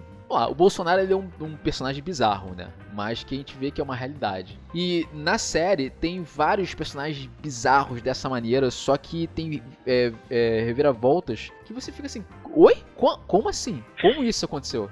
por que isso? Eu fiquei mais chocado, porque eu só pesquisei no Google depois que terminou a série, porque eu não queria quebrar a magia. E, eu, e de fato é, é, verdade, tudo aconteceu, né? Assim, e, é, as pessoas eram reais, não eram atores. Era um documentário que tava sendo, foi feito com todo mundo que tava vivendo aquela história. E ele simplesmente ele relata, documenta na verdade, a história do Tiger King, que é o Joey Exotic, que é um cara americano, e que o cara tem um zoológico, né? Um dos zoológicos que existem nos Estados Unidos de tigres, né? Na verdade, felinos. E o cara chegou ao nível de ter quase 300 tigres em um zoológico. E um número que me espantou é que os zoológicos, eu não vou, eu, se não me engano, eu vou arriscar dizer que os zoológicos que tem hoje particulares nos Estados Unidos, eles o número de tigres, né, de, felinos, não de tigres na verdade, que eles têm em jaula já ultrapassa o número de felinos que existem no mundo, né, em vida selvagem. Caralho! É, nesse Uou. nível porque virou uma grande máfia de fazer, né, de produzir felinos, é, tigres e vender. E eles dão mais dinheiro quando são filhotes, o que é muito louco, porque depois que eles ficam adultos, eles só dão gasto. Então virou uma grande máfia louca, assim. É,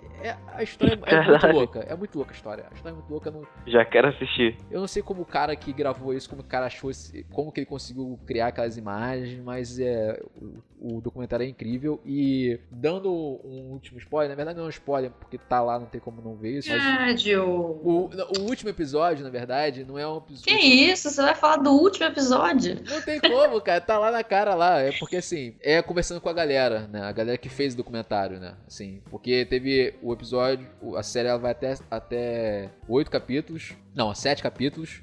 E o oitavo, é, um tempo depois, eles gravaram uma conversa com quem gravou o documentário para saber o que eles acharam, né? Porque eles ficaram super famosos, inclusive. Então é bem interessante, assim, assistir essa série. Quem quer conferir, dá pra ver no Netflix, é uma série original Netflix. Então tá aí junto com Midnight. Como é que é o nome mesmo? The Midnight Gospel.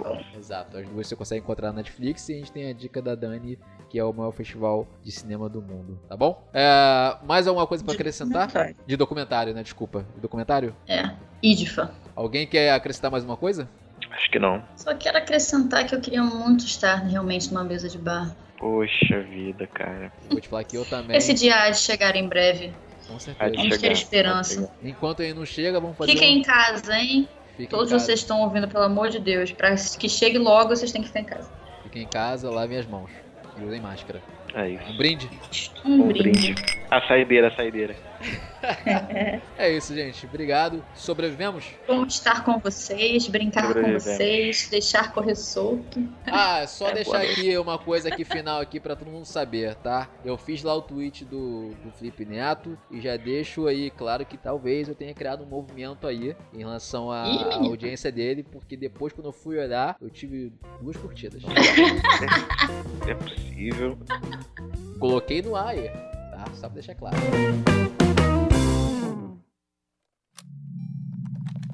Esse podcast foi produzido e editado por Tag Creator. Caraca, eu levei um tombo catastrófico virtual aqui. Deus Meu Deus. Eu caí nas profundezas de um abismo. Foi difícil voltar, gente. Me sinto uma sobrevivente. Ai, cara. Pena que isso aqui não é vídeo. Caraca. Pena. Pena. Ai, cara.